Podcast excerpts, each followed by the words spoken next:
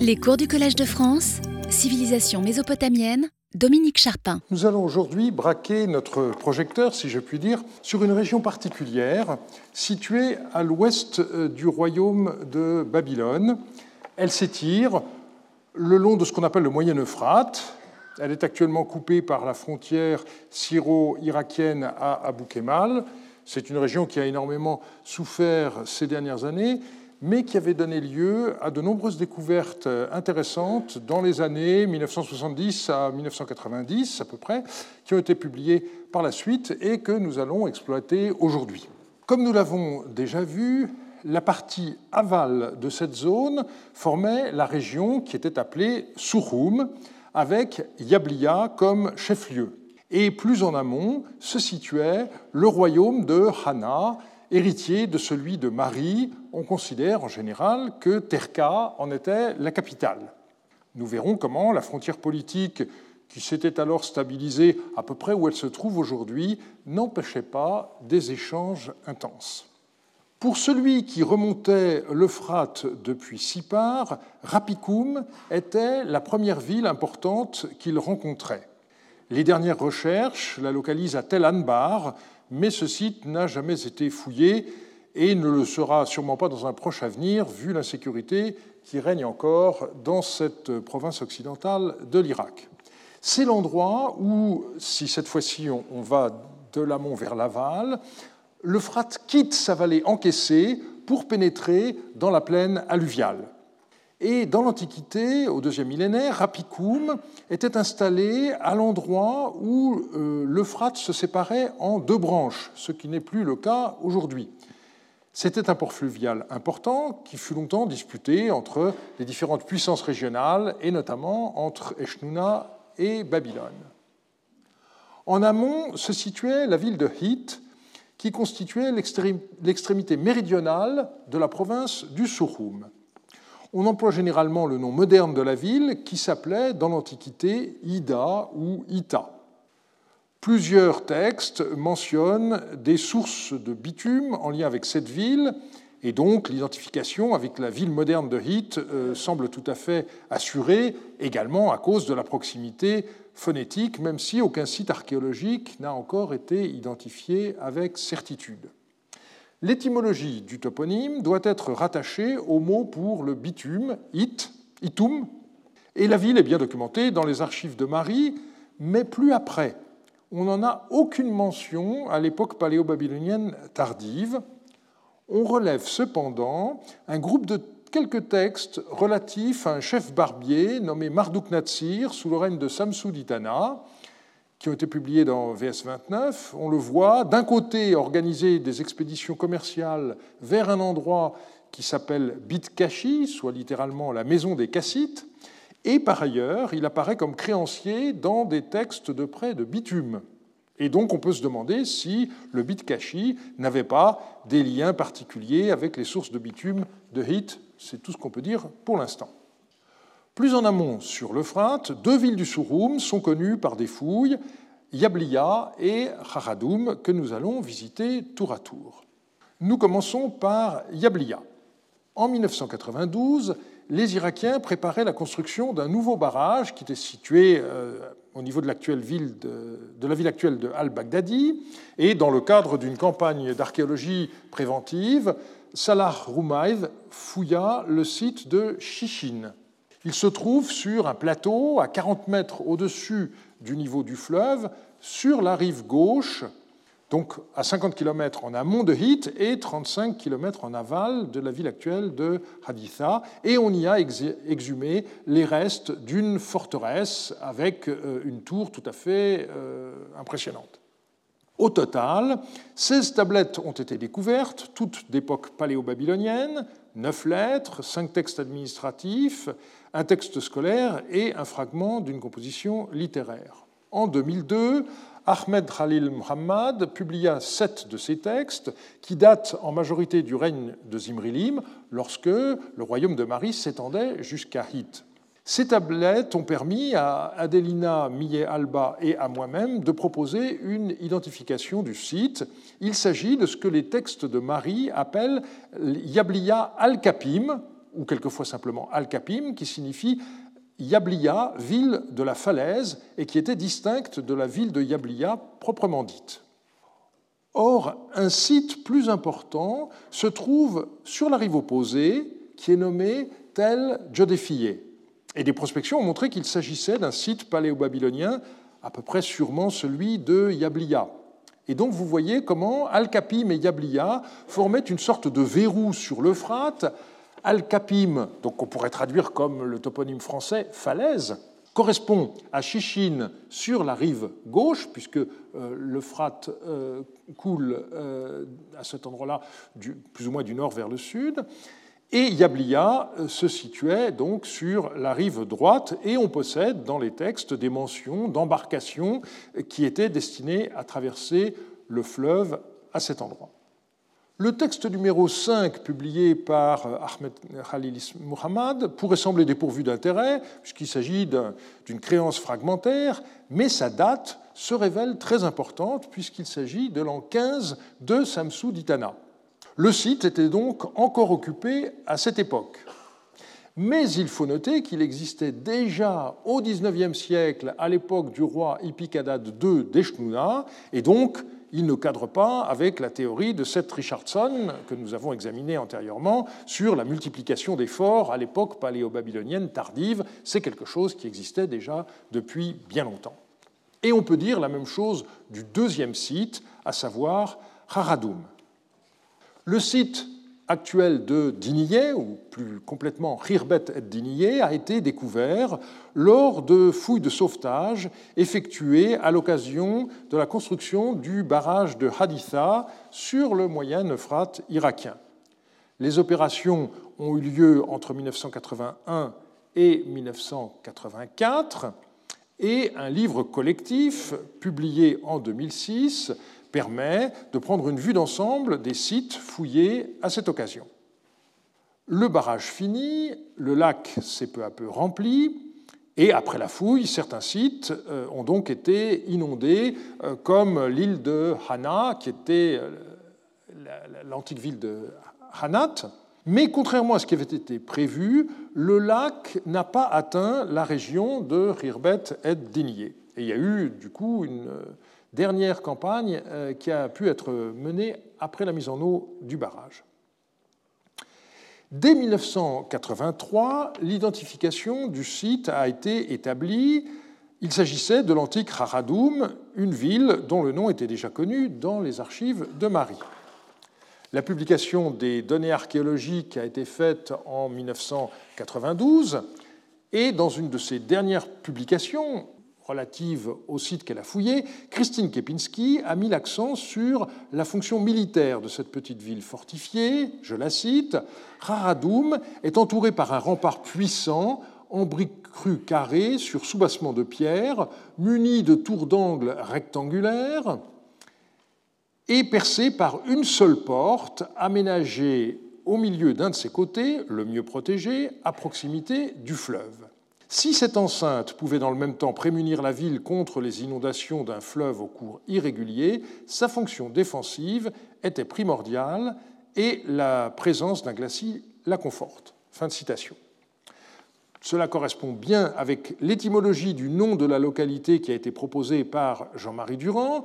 Euh, on connaît le verbe haradoum, surveiller, et donc euh, le nom de lieu haradoum correspondrait plus ou moins à ce qui existe là encore en toponymie française comme la guette. Les textes ont été publiés par Francis Johannes en 2006 et j'ai proposé euh, une nouvelle histoire de la ville dans deux études parues en 2010. La phase qui nous intéresse aujourd'hui, c'est la dernière, reconquise sur le royaume de Hana en l'année 26 de Samsuiluna, la ville est restée sous le contrôle euh, de Babylone pendant un siècle jusqu'à sa destruction en l'an 18 d'Amitsaduka. La maison 7 se situe sur l'un des côtés de la place centrale du site. Les riches découvertes épigraphiques qu'on y a faites m'ont permis d'écrire un nouvel exemple de micro-histoire et vous verrez que euh, les conséquences de tout cela pour notre connaissance de la Babylonie du XVIIe siècle ne sont pas négligeables. 44 textes y ont été découverts, 4 dans la pièce 5 et le reste dans la pièce 6. Du point de vue typologique, on compte 24 lettres, dont 12 ont conservé le nom de l'expéditeur. Lorsque le destinataire est connu, il est souvent anonyme en fonction des habitudes scribales de l'époque, qui pour nous sont une catastrophe, qui privilégient la formule à l'homme que Marduk fait vivre, ou encore à mon père. Et donc, évidemment, pour nous, euh, on ne sait pas de qui il s'agit avec certitude. On a également retrouvé dix textes juridiques et cinq documents comptables. Seuls huit textes ont conservé leur date. L'ensemble couvre une cinquantaine d'années, de l'année 3 d'Amiditana, c'est-à-dire 1681, à l'année 18 d'Amitsaduka, 1629. Et euh, on observe deux groupes, l'un qui va de l'an 3 à l'an 16 d'Amiditana et l'autre qui date de la fin de l'occupation du site. Il faut souligner le caractère incomplet des découvertes épigraphiques dans cette maison, par rapport à ce qu'on trouve le plus souvent dans ce type de contexte. On ne possède en effet ni contrat euh, de vente, ni texte de partage euh, d'héritage, euh, ni contrat de mariage, etc. Et de ce fait, l'arbre généalogique de la famille n'avait pas pu être reconstitué à partir de ce qui a été trouvé dans la maison, et les relations entre ses membres, documentées par les textes retrouvés, ont donné lieu à des hypothèses qui n'étaient pas assurées. On pouvait croire que le dossier était clos, puisque la fouille est achevée, mais euh, ça n'a pas été le cas. En 2010, Seth Richardson a publié la copie d'un procès très intéressant conservé au British Museum dans une collection de tablettes de six parts inventoriées en 1902.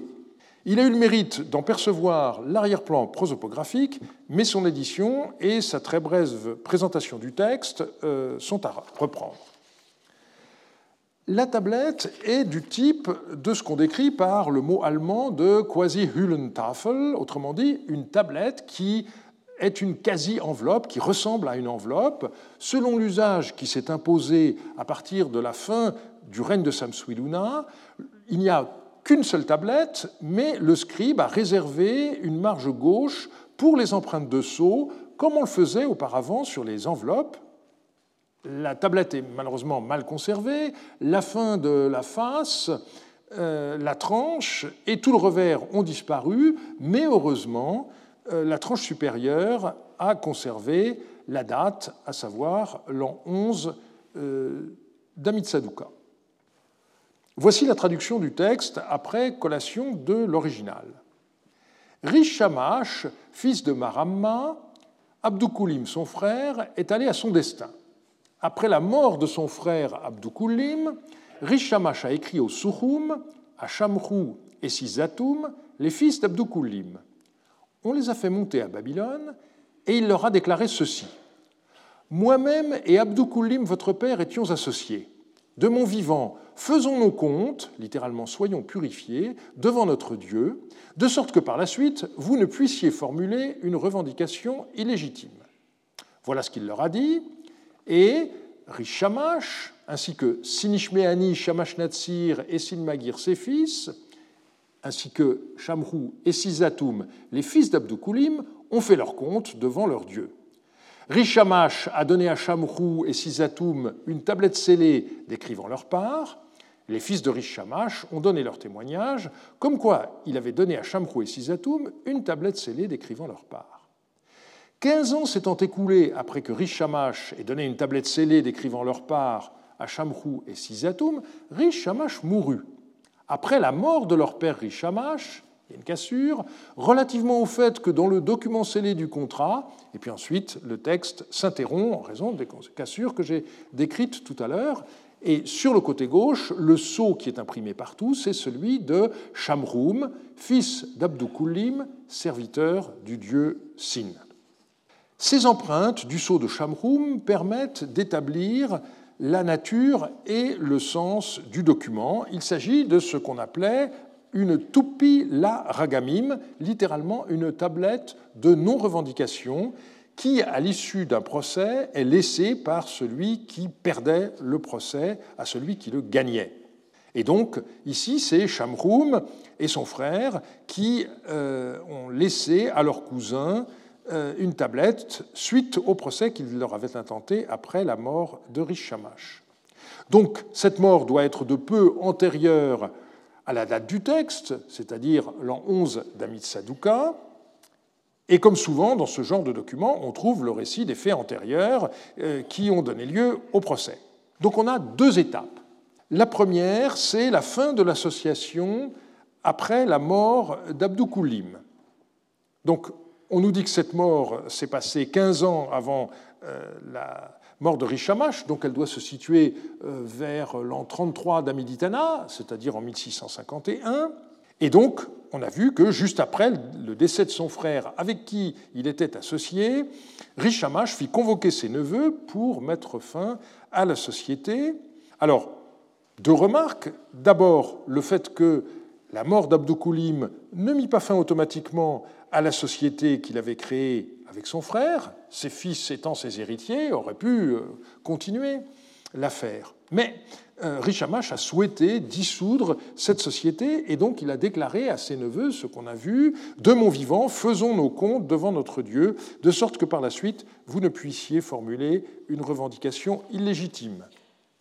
Et par conséquent, Richamash écrit au Surum à ses neveux pour qu'on les fasse venir à Babylone. Le texte n'indique pas explicitement pourquoi la dissolution de la société dut se faire dans la capitale, mais l'explication la plus vraisemblable, c'est que Rish et ses fils vivaient alors à Babylone.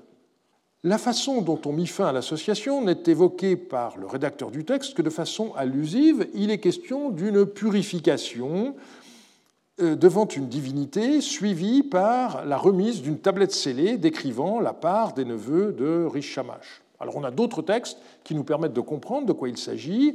On fait les comptes et euh, l'opération donc est à la fois une opération de pure comptabilité, mais en même temps une opération sous le regard du Dieu, donc il y a une dimension religieuse. On déclare sous serment le capital et les bénéfices à partager une fois les frais déduits. La deuxième étape a lieu après la mort de euh. Alors on n'en connaît pas les détails puisque la suite de la tablette a disparu, mais ce qu'on peut dire, c'est que les craintes qu'avait eues Richamash euh, se sont révélées fondées, puisque malgré les précautions qu'il avait prises, ses neveux ont tenté, après sa mort, euh, une action en justice contre leur cousin. Vraisemblablement, ils ont prétendu qu'ils n'avaient pas reçu leur part, puisque les fils de Richamash ont été amenés à témoigner sur le fait que leur cousin avait bel et bien reçu la tablette décrivant leur part. On ne sait pas à quel endroit le procès a eu lieu, ni quelle instance a tranché le litige, mais ce qui est sûr, comme je l'ai déjà indiqué, c'est que l'impression du sceau de Shamroum sur la tablette montre que les fils d'Abdou Koulim perdirent l'affaire. Eh grâce à ce texte, on va pouvoir reprendre l'étude des archives découvertes sur le site de Raradoum. Dans le procès qu'on vient d'examiner, on voit que Rish Shamash fit convoquer ses neveux à Babylone en écrivant Osuhum, mais le nom de la ville où il se trouvait n'est pas indiqué.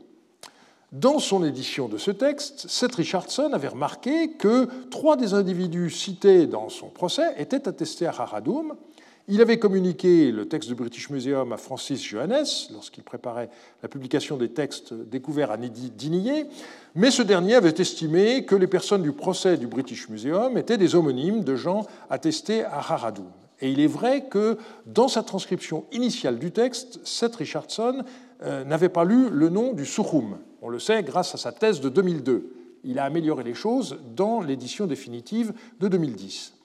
Une fois que cette lecture, est acquise, dans la mesure où Haradoum se trouvait dans la province du Surum, le doute n'est plus permis, il s'agit bel et bien de la même famille. Et du coup, on peut reconstituer l'arbre généalogique de la famille sur quatre générations. Francis Johannes avait émis l'hypothèse que les deux personnes les plus souvent mentionnées dans les tablettes de la maison 7, Rish Shamash et Shamroum, étaient des frères. On sait maintenant que le premier était l'oncle du second. Mais on trouve aussi d'autres personnes qui se révèlent membres de la même famille, comme Sizatum, euh, qu'il avait considéré comme un agent commercial secondaire et qui était en réalité le frère de Shamroum. Et donc sur cette base, on peut reprendre l'interprétation de tous les textes qui ont été découverts dans la maison 7. Rish Shamash apparaît comme prêteur dans cinq contrats datés du début du règne d'Amiditana. Ils ont comme particularité de comporter à chaque fois comme créancier le dieu Shamash ainsi que Rishamash. Et c'est un des rares cas où des prêts par une divinité et un individu ont un contexte archéologique connu. On voit que ces textes-là ne sont pas retrouvés dans un temple, mais dans la maison d'un particulier. Malheureusement, le dossier ne permet pas de préciser la nature de l'association entre l'individu prêteur et la divinité. Simplement, donc, aucun texte n'atteste actuellement la présence d'un temple de Shamash à Haradoum. On observera le montant relativement peu élevé euh, des créances. Hein. Ça tourne entre euh, un cycle euh, d'argent et 20 cycles. Par ailleurs, ces prêts se situent à une exception près dans la deuxième moitié de l'année, donc on a très vraisemblablement affaire à des prêts de nécessité qui permettaient aux débiteurs de faire la soudure, comme on disait autrefois, avant la moisson. Ces cinq créances correspondent manifestement à des prêts qui n'ont pas été remboursés Vu leur date des années 3 à 16 d'Amiditana, elles ont dû être annulées par la Misharum de l'année 21 d'Amiditana. Et le fait que de telles créances, bien qu'annulées, aient été conservées dans la maison du prêteur est un cas de plus qui s'ajoute à ceux qu'on a déjà observés. Un autre document concernant Rishamash rapporte qu'il prit à partie un individu à propos de sommes d'argent, et l'intérêt de l'affaire, c'est qu'elle se situe bien en amont sur le site d'Emar, à l'endroit de ce qu'on appelle la boucle de l'Euphrate. Donc on voit comment cet habitant de Haradoum pouvait commercer très loin de sa ville. On ne dispose donc que de peu d'éléments concernant Rishamash, et ils sont complétés désormais par euh, le procès euh, JCSSS 295, texte qui nous montre que Rishamash était associé avec son frère Abdou mais on n'en sait pas plus sur la nature des activités commerciales auxquelles il se livrait. Ce document montre également que Rishamash eut trois fils, Sinishmeani, Shamash-Natsir et Sinmagir, et aucun d'eux n'est mentionné dans un texte du bâtiment 7 de Rahadoum, mais nous avons vu que Rishamash, vraisemblablement, est parti à Babylone en cours de route, et donc euh, ceci n'est pas très étonnant. On passe maintenant à l'autre branche de la famille, celle qui est restée sur place. Le seul texte où Abdou Koulim joue le rôle principal, c'est un prêt dont la date a malheureusement euh, disparu, mais ce qui est intéressant, c'est que dans le texte concernant les affaires de Rishamash à Emar, eh on voit que Abdou Koulim, fils de Maramma, était également impliqué. Et on est sûr que ce n'est pas un homonyme puisque le nom de son père est indiqué. Le procès de Sipar nous apprend que Abdou avait deux fils, Shamroum et Sizatoum, et ceux-ci sont bien documentés dans les archives de la maison numéro 7. Shamroum apparaît essentiellement dans la correspondance. Il est l'auteur de plusieurs lettres, et puis il y en a une euh, très intéressante qui lui a été adressée. Dans cette lettre, euh, l'expéditeur sollicite la clémence de Shamroum à l'égard d'un individu à qui il réclamait une mine d'argent pour qu'il puisse récupérer un esclave saisi en gage. Alors il raconte que le père de l'individu est mort, que le palais a saisi ses moutons et sa laine, et donc que le malheureux n'a pas les moyens de verser une telle somme. Et l'auteur de la lettre propose de verser une rançon, iptirum, sous la forme d'une esclave ou encore d'un jeune serviteur et de dix cycles d'argent. Une fois de plus, on voit que les esclaves de sexe féminin valent plus que les esclaves de sexe masculin. Et puis la deuxième partie de la lettre traite d'un autre sujet. L'auteur demande à Chamroum d'intervenir de façon que euh, soit retrouvé un berger serviteur de son frère. Et la formulation de la demande est intéressante, je cite, qu'un de tes gendarmes, Redoum, le saisisse et qu'il me l'amène. Et là encore, euh, l'auteur de la lettre propose de verser une sorte de rançon pour ce berger, euh, soit deux très beaux serviteurs, deux beaux serviteurs très jeunes, le texte ainsi formulé, soit un serviteur de Surarum et dix cycles d'argent. Alors au total, les activités commerciales de Chamroum ne sauraient le définir comme un marchand puisqu'il avait autorité sur des gendarmes Redoum. Par ailleurs, qu'on sollicite son intervention montre sa place sociale élevée. Et ici, il faut rappeler que la maison numéro 7 qu'occupait Chamroum donnait sur la grande place de Raradoum, jouxtait celle des fils de l'ancien maire Rabassanou, que nous avons déjà rencontré, et qu'elle faisait face au temple de, du dieu Adou, divinité principale de la petite ville. Donc c'était véritablement un notable. Sizatoum est moins bien documenté que son frère Shamroum. Il est auteur d'une lettre qui est adressée à Monseigneur, dans laquelle il donne de bonnes nouvelles d'un individu qui a réussi à vendre tout son stock d'huile contre de l'argent, donc là encore opération commerciale. Et puis, dans la lettre, il est aussi question d'un troupeau qui est arrivé, de l'envoi de cordes, de la réparation d'une digue qui s'est effondrée. Donc on voit bien que euh, ce sont des, éléments de la vie quotidienne euh, qui sont ici évoqués. Et le dernier membre euh, de la famille euh, qui soit documenté, c'est Sin Mushalim, le fils de Shamroum. Le texte numéro 99 est le plus récent découvert à Haradoum. Il date de l'an 18 d'Amitsadouka et on voit un certain Yakunoum qui confie un tiers de mine d'argent à Sin Mushalim pour que ce dernier lui procure dans deux mois un esclave soubarien, donc originaire de la haute Mésopotamie.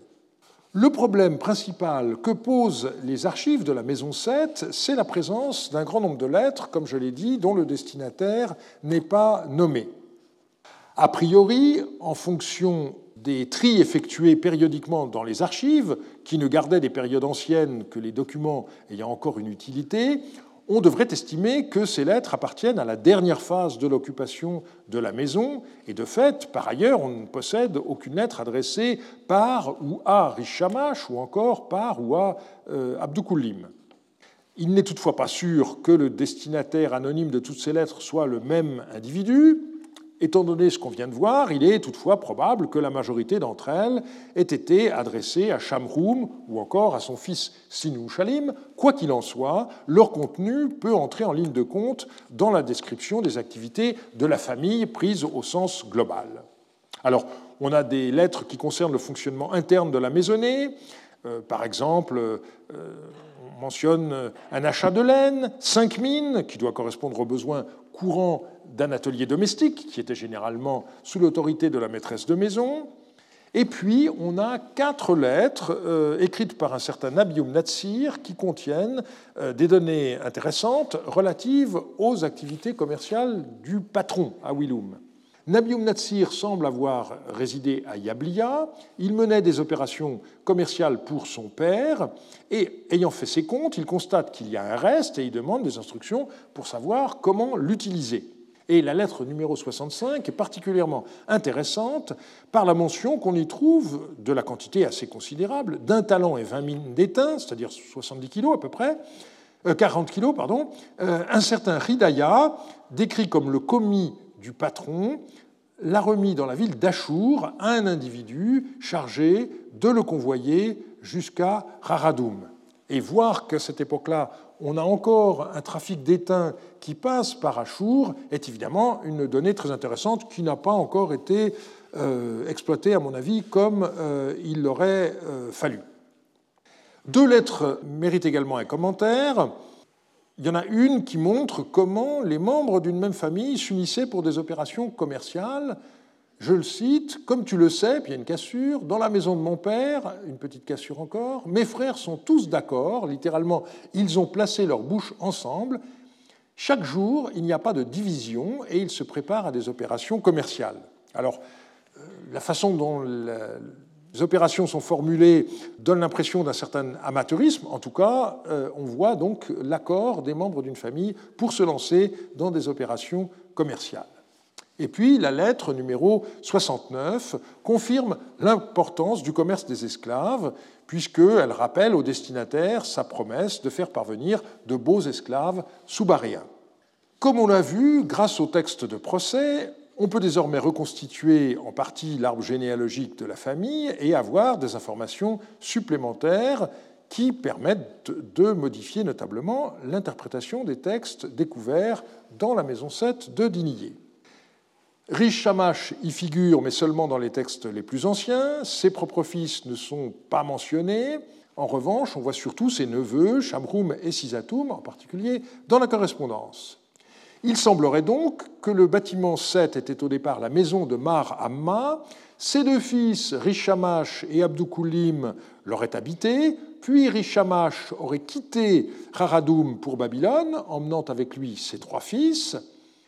Il se trouvait à Babylone lorsque mourut Abdoukulim, et ce seraient dès lors les fils de ce dernier, Shamroum et Sisatoum, qui seraient restés les seuls occupants de la demeure familiale, dont le dernier habitant aurait été Sin Mushalim, fils de Shamroum. Un élément intéressant, c'est la présence dans ce bâtiment d'un texte divinatoire, précurseur de la série euh, dite Shumma Alou. On pourrait penser que ce texte témoigne d'un apprentissage de l'écriture. Malheureusement, on n'a pas d'autres éléments euh, qui nous permettent d'affirmer qu'une partie au moins des habitants de cette maison savaient lire et écrire, mais c'est tout à fait probable puisqu'il s'agit d'une famille de commerçants. L'étude des activités de la famille montre en effet la place qui donnait le Légos. Comme toujours, on ne connaît le volume des prêts que de manière biaisée, puisque les créances remboursées étaient normalement détruites. On ignore par ailleurs à quoi servait l'argent que les deux frères mirent en commun dans le capital de leur association, mais certains documents juridiques et surtout certaines lettres montrent que le réseau commercial de la famille semble avoir été assez étendu, au moins jusqu'à Emar à l'ouest et Achour au nord-est. Il est difficile de décrire les objets de ce commerce car les mentions sont trop isolées pour être représentatives, mais le transport d'une importante quantité d'étain d'Achour à Haradoum est très intéressant, et on doit également euh, relever, bien sûr, les mentions répétées d'esclaves sous-baréens. Ce dossier confirme enfin la mobilité de la population dans le royaume de Babylone à la fin de la première dynastie, dont on a déjà parlé. On sait que des habitants du Soukoum avaient été contraints par la famine à se réfugier dans la région de Sipar au début du règne d'Amiditana, le nouveau roi ayant pris des mesures pour permettre leur retour dans la région d'origine, il est possible que cet exil ait également eu lieu vers d'autres villes de Babylonie du Nord. On voit en tout cas qu'en l'an 33 d'Amiditana, Rishamash et ses fils vivaient à Babylone. Et si le procès numéro 95 a bien été retrouvé à Sipar, cela signifie qu'après l'an 11 d'Amidsaduka, un des descendants de Rishamash quitta Babylone pour Sipar. Que se passait-il au même moment de l'autre côté de la frontière? Vous vous rappelez qu'au moment de la grande révolte contre Samsuiluna, dans les années 8 à 10 de son règne, le royaume de Marie ressuscita, pour ainsi dire, toujours sous le nom de pays de Hana, mais avec une capitale qui pourrait s'être déplacée à Terka, l'actuel Tel Achara, à 70 km en amont de Marie. Nous avons vu cela l'an passé. Et c'est euh, cette ville euh, qui nous est connue par un mélange de textes découverts fortuitement ou lors de fouilles régulières. On a d'abord, jusque dans les années 1930, les découvertes fortuites effectuées par les villageois de Tel Achara. Tous ces textes ont été réunis et réédités par Amanda Podani en 2002. À partir de 1970, une mission américaine dirigée par Giorgio Buccellati a fouillé le site. Les textes de la quatrième campagne euh, ont été publiés en 1984 et ceux découverts lors des cinquième à neuvième campagnes en 2011. D'importantes découvertes ont ensuite été effectuées par la mission française dirigée par Olivier Rouault, en particulier lors de la 12e campagne en 1989. Il y a fait allusion dans plusieurs articles, mais les textes eux-mêmes sont encore inédits.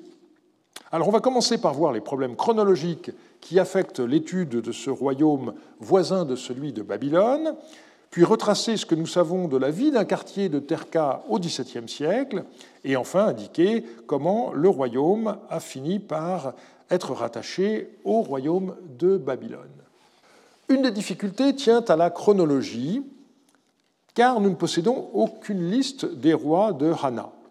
Amanda Podani a fait faire à la recherche une grande avancée lorsqu'elle a pu prouver qu'une partie des rois de Hana qui étaient considérés jusqu'alors comme paléo-babyloniens, Isharlim, Igadlim ou euh, Amurabi, étaient en réalité d'époque médio-babylonienne.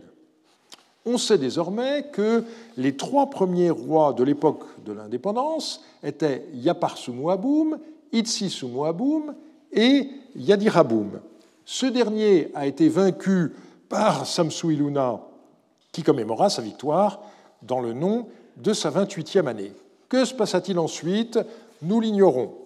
Olivier Rouault euh, a voulu et veut toujours placer à cette époque plusieurs rois révélés par les tablettes qu'il a découvertes en 1989, mais cette euh, proposition s'est heurtée au scepticisme d'Amanda Podani et de Shigeo Yamada. Il faudra attendre la publication des textes pour trancher. Quoi qu'il en soit, les archives locales montrent ensuite une grande continuité entre trois règnes qui sont contemporains des règnes d'Abieshur et d'Amiditana à Babylone, à savoir Kashtil Yashu, Shunuru Amu et son fils Amimadar. Kashtil Yashu porte un nom indubitablement cassite, qui fut celui de quatre rois de Babylone selon les listes royales.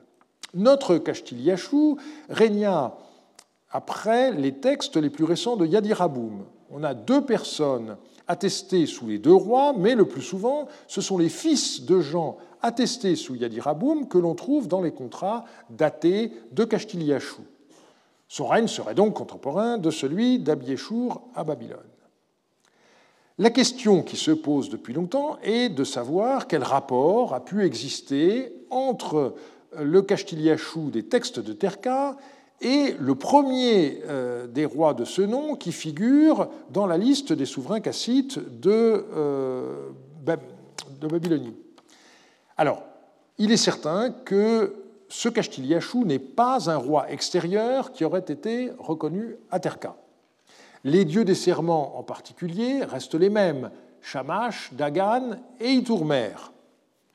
Kashtiliach se conforma à la coutume babylonienne consistant à proclamer une euh, Misharum à son avènement, qui est attesté par deux noms d'années, et ces autres noms d'années commémorent un travail sur le cours du Rabour, une victoire sur des nomades soutéens, et enfin l'installation d'une statue du dieu Ashtabiel, qui est une divinité secondaire euh, connue par les textes de Marie, autant d'éléments qui ancrent Kashtiliachou dans la région du Moyen-Euphrate. Il s'agit bien d'un roi local.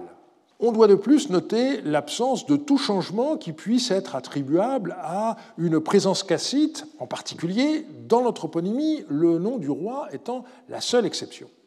Alors récemment, Amanda Podani a proposé une hypothèse pour expliquer le nom cassite de ce roi. Au moment de la révolte contre Samsu-Iluna, on sait que parmi les gens qui ont envahi la Babylonie, il y avait des cassites. Et euh, Amanda Podani suppose que le chef de ces, cassites serait celui que les listes postérieures ont décrit comme Castiliache Ier.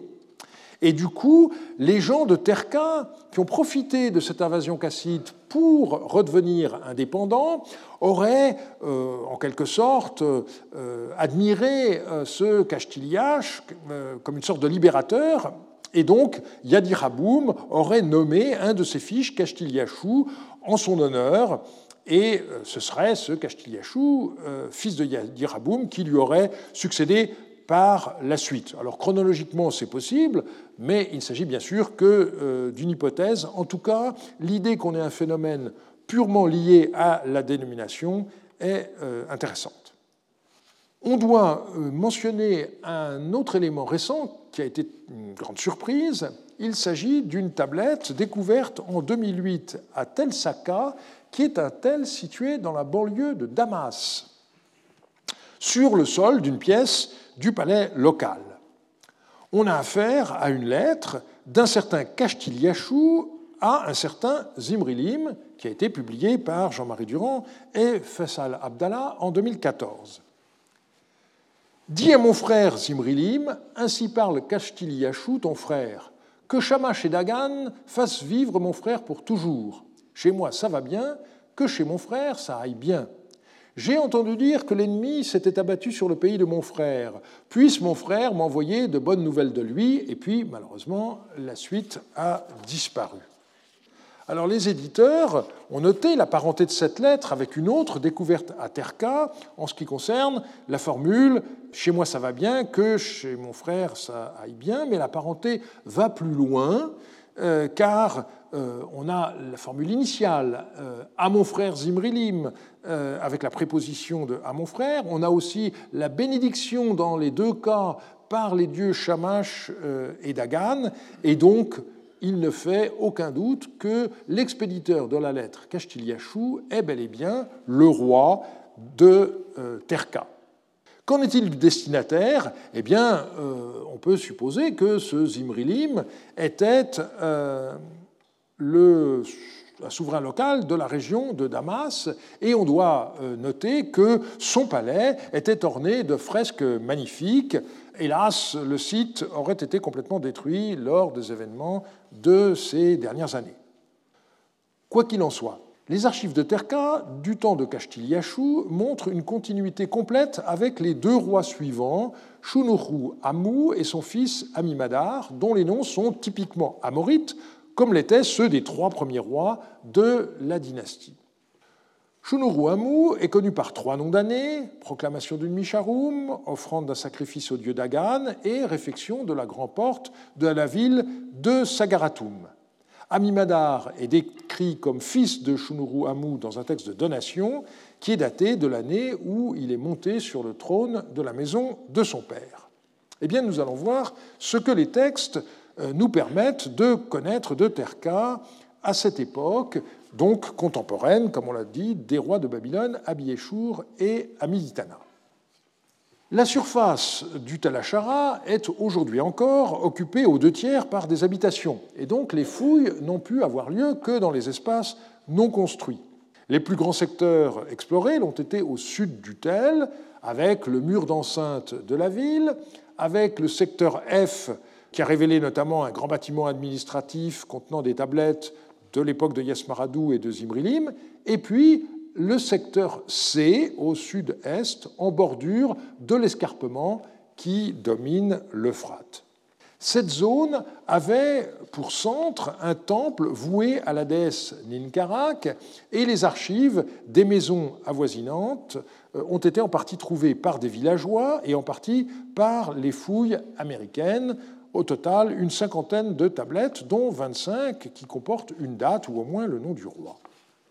Le bâtiment euh, principal de ce secteur C, d'après son plan, peut être identifié comme un temple qu'on appelle en bentaxis, c'est-à-dire qu'on rentre par euh, un côté et ensuite on se tourne euh, de 90 degrés avec trois pièces en enfilade et euh, le bâtiment euh, cultuel était complété par un certain nombre de euh, dépendances. On a découvert dans ce temple une statuette de chien en bronze. Je n'en ai trouvé malheureusement aucune photo. Ceux d'entre vous qui ont suivi mon cours il y a cinq ans se rappellent que le chien était l'animal symbole de la déesse mésopotamienne de la santé, qui était appelée, selon les cas, Gula ou encore Ninkarak eh bien, on a également découvert dans ce bâtiment de Terka un texte qui nomme la déesse Ninkarak en tête du document. À première vue, le reste est une simple liste de noms propres qui se termine par une date, euh, une année de Castiliachou. Mais ce qui est intéressant, c'est qu'au sommet de la tablette, on a deux trous qui semblent destinée à faire passer une cordelette qui permettrait de la suspendre. Et on doit souligner que cette tablette a été découverte dans la pièce principale du sanctuaire. Donc ça n'est sans doute pas une simple tablette de comptabilité. Alors, le texte commence par le nom de la déesse Ninkarak, on a ensuite la mention du roi, Lugal, qui n'est pas nommé, et ensuite on a 17 noms propres, parmi lesquels celui de Gimilni Karak, mais aussi d'autres personnes qui habitaient le quartier et qu'on trouve parmi les témoins des actes euh, conservés dans les maisons. Amanda Podani, qui a étudié ce texte, n'a curieusement oublié euh, l'existence d'un texte assez voisin découvert à Tel Taban, sur le Rabour, et qui concerne explicitement un rite nommé Poudoum, texte qui a été publié par Shigeo Yamada en 2011. Ce texte commence lui aussi par nommer une divinité, en l'occurrence Shamash, puis le roi, et ensuite des individus, mois par mois, et il se termine également par un nombre d'années. Alors il n'y a pas de mention de moi dans le texte de Terka, mais j'ai l'impression qu'il s'agit dans les deux cas euh, de la liste des gens qui sont tour à tour responsables euh, de certaines offrandes au cours d'une année donnée. Et on voit donc comment la communauté locale était impliquée dans le culte rendu à Ninkarak dans ce sanctuaire de quartier. On a aussi découvert dans une petite fosse à l'intérieur du temple plus de 5000 perles qui devaient à l'origine être enfermées dans un sac en cuir. Mais au milieu de ces perles, on a découvert des objets beaucoup plus intéressants encore, à savoir 17 scarabées. Alors on pourrait croire que ce sont des importations égyptiennes, mais un spécialiste euh, s'est intéressé à ces objets et il a pu montrer qu'ils étaient en réalité euh, originaires du Levant. Donc ce sont des objets égyptisants. Et là, il faut mettre cette découverte en rapport avec la tablette découverte à Tel Saka, car aussi bien la lettre de Castiliachou retrouvée dans la région de Damas que les scarabées égyptisants originaires du Levant trouvés à Terka montrent l'existence de liens étroits entre Terka et les régions situées beaucoup plus à l'ouest. Et dans cette perspective, le fait que le roi de Terka, Kastiliachou, ait été en relation épistolaire avec un roi Zimrilim habitant un palais à Tel Saka dans la région de Damas devient encore plus probable. J'en reviens aux habitants, euh, au temple de Ninkarak à Terka et aux habitants du, quartier. Amanda Podani a identifié quatre familles qui ont euh, habité aux abords du sanctuaire et le personnage le plus intéressant s'appelait Gimil Ninkarak, et il portait le titre de chef barbier. Donc il a étudié, été étudié par Olivier Rouault et ensuite Amanda Podani. On a retrouvé plusieurs empreintes du sceau de cet individu qui était enchâssé dans une monture en or à granulation qui a laissé des traces euh, sur les empreintes. Et on lit cette légende, Gimil Ninkarak, fils d'Archiahu, serviteur du dieu Ilaba et de Kashtiliachou. C'est un cas assez rare où un individu se déclare serviteur à la fois d'un dieu et d'un roi. Alors Amanda Podani a cru que le sceau avait été donné par le roi à Gimil Ninkarak.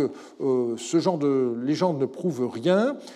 Je me demande par ailleurs si, à l'origine, le sceau ne comportait pas simplement trois lignes et si la dévotion au roi n'a pas été ajoutée après coup, mais il faudrait regarder de près les empreintes pour pouvoir en juger.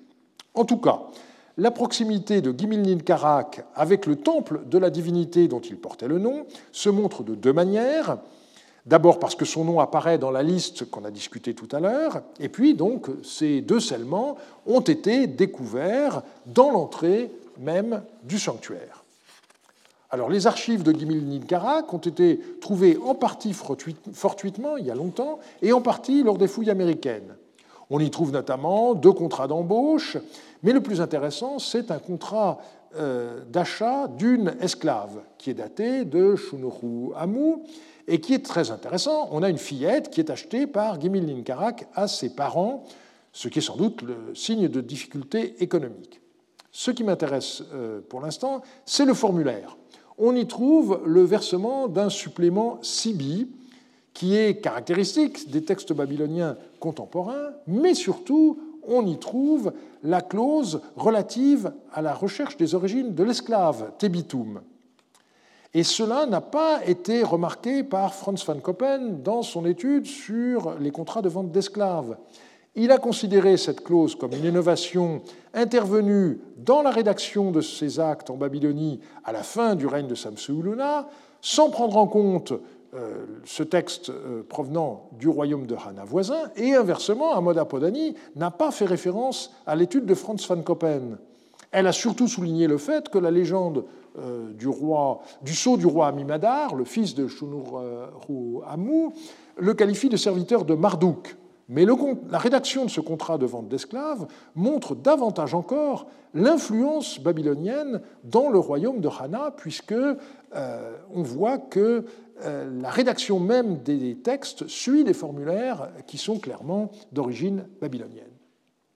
Autre famille, celle de Pagirum, fils de Bakilum. On voit là encore la très grande continuité qui existe dans le quartier depuis Yadiraboum, époque du grand-père Sin Nadin Shumi, euh, et de l'oncle de Pagirum, Ritsni Dagan, qui est attesté à la fois sous Yadiramoum et Kashtiliachou. On voit également Bakiloum, acquéreur de deux champs, sous Kashtiliachou, et enfin Pagiroum, et scribe d'un texte sous Shunuru Amou, alors c'est peut-être pas le même, mais en tous les cas bénéficiaire d'une donation par Ami Madar.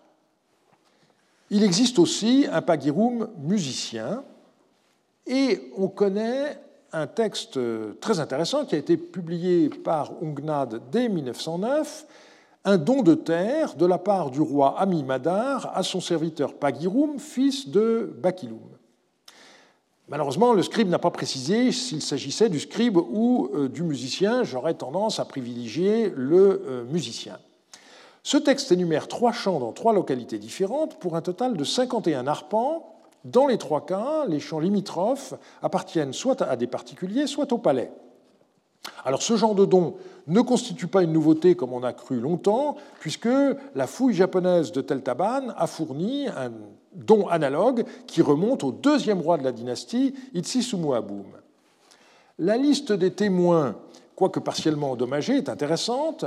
Elle commence par le gouverneur qui porte le titre Chapitum, donc on est resté fidèle à la tradition amorite, mais on trouve ensuite un général qui s'appelle Ugula Martou. Donc des titres en partie hérités de Marie, en partie babylonisés. On relève aussi un ministre soukal, et à la fin un chef des marchands, un chef cuisinier et un échanson. Et l'analyse diplomatique du texte montre le mélange entre tradition locale et trait babylonien. Les surfaces sont comptées en unités discrètes comme à Marie et pas selon le système babylonien, mais la tablette, c'est à nouveau une tablette en forme d'enveloppe comme c'était en usage en Babylonie. Et on a l'impression que quelqu'un au musée de Berlin a cherché à ouvrir l'enveloppe euh, pour dégager la tablette qui était à l'intérieur et il a simplement cassé la tablette, euh, puisque en 1909 on ne connaissait pas bien euh, la différence entre enveloppe avec tablette à l'intérieur, et puis c'est quasi Hüllentafel euh, dont euh, la généralisation a pu être euh, montrée par la suite. La douzième campagne de fouilles à Terka en 1989 a permis la découverte dans la pente du Tel, dans le secteur E, de deux jarres qui contenaient une trentaine de tablettes. Et dans l'une d'elles, les archéologues ont retiré deux tablettes datées par Amit Saduka et Samsuditana, les deux derniers rois de la première dynastie de Babylone. Et euh, Olivier Rouault a décrit euh, ces deux tablettes ainsi. On reviendra au formulaire de type babylonisant à l'époque où Amit Saduka de Babylone reprendra le contrôle de Terka, donc une tablette numéro 13 de la campagne la douzième campagne. Par contre, sous Samsuditana, qui d'après l'un de nos documents inédits a dû garder le contrôle direct de Terka au moins pendant quelques années, sans doute au début de son règne, la tradition locale semble l'emporter et on en revient, tout en gardant la liste des dieux comportant Marduk, au formulaire ancien. On a à nouveau euh, toujours ce, mélange. La nature des textes n'est malheureusement pas précisée, mais d'après la description, il s'agit de textes rédigés localement, sans doute des, ventes de terre. Il ne s'agit pas de textes venus de euh, Babylonie. La séquence des rois semble donc avoir été Yadiraboum, peut-être d'autres rois dans l'intervalle, en tout cas rapidement après Kashtiliachou, Shunuruamu et son fils Amimadar. Et puis Terka aurait à ce moment-là perdu son indépendance, passant sous la coupe de Babylone pendant quelques années avec Amitsaduka et Samsuditana. Deux conclusions pour euh, finir. La première, c'est le maintien au XVIIe siècle de relations à longue distance dans tout le Proche-Orient, même si elles sont beaucoup moins bien documentées qu'au siècle précédent. Nous n'avons plus d'archives équivalentes à celles de Marie, mais on a vu comment les gens de Haradoum sur le Moyen Euphrate avaient des liens avec Émar ou avec Achour. On a vu également comment Terka avait des liens avec la Damascène et le Levant. On constate par ailleurs à quel point la frontière occidentale du royaume de Babylone était poreuse. Ces rois ont plusieurs fois tenté d'annexer le royaume de Hana, ou du moins de le contrôler, et les textes de la pratique témoignent de fait de la grande influence culturelle de Babylone. La semaine prochaine, nous aurons un cours consacré à l'étude de la vie juridique en Babylonie au XVIIe siècle. Merci de votre attention. Retrouvez tous les contenus du Collège de France sur www.colège-2-france.fr.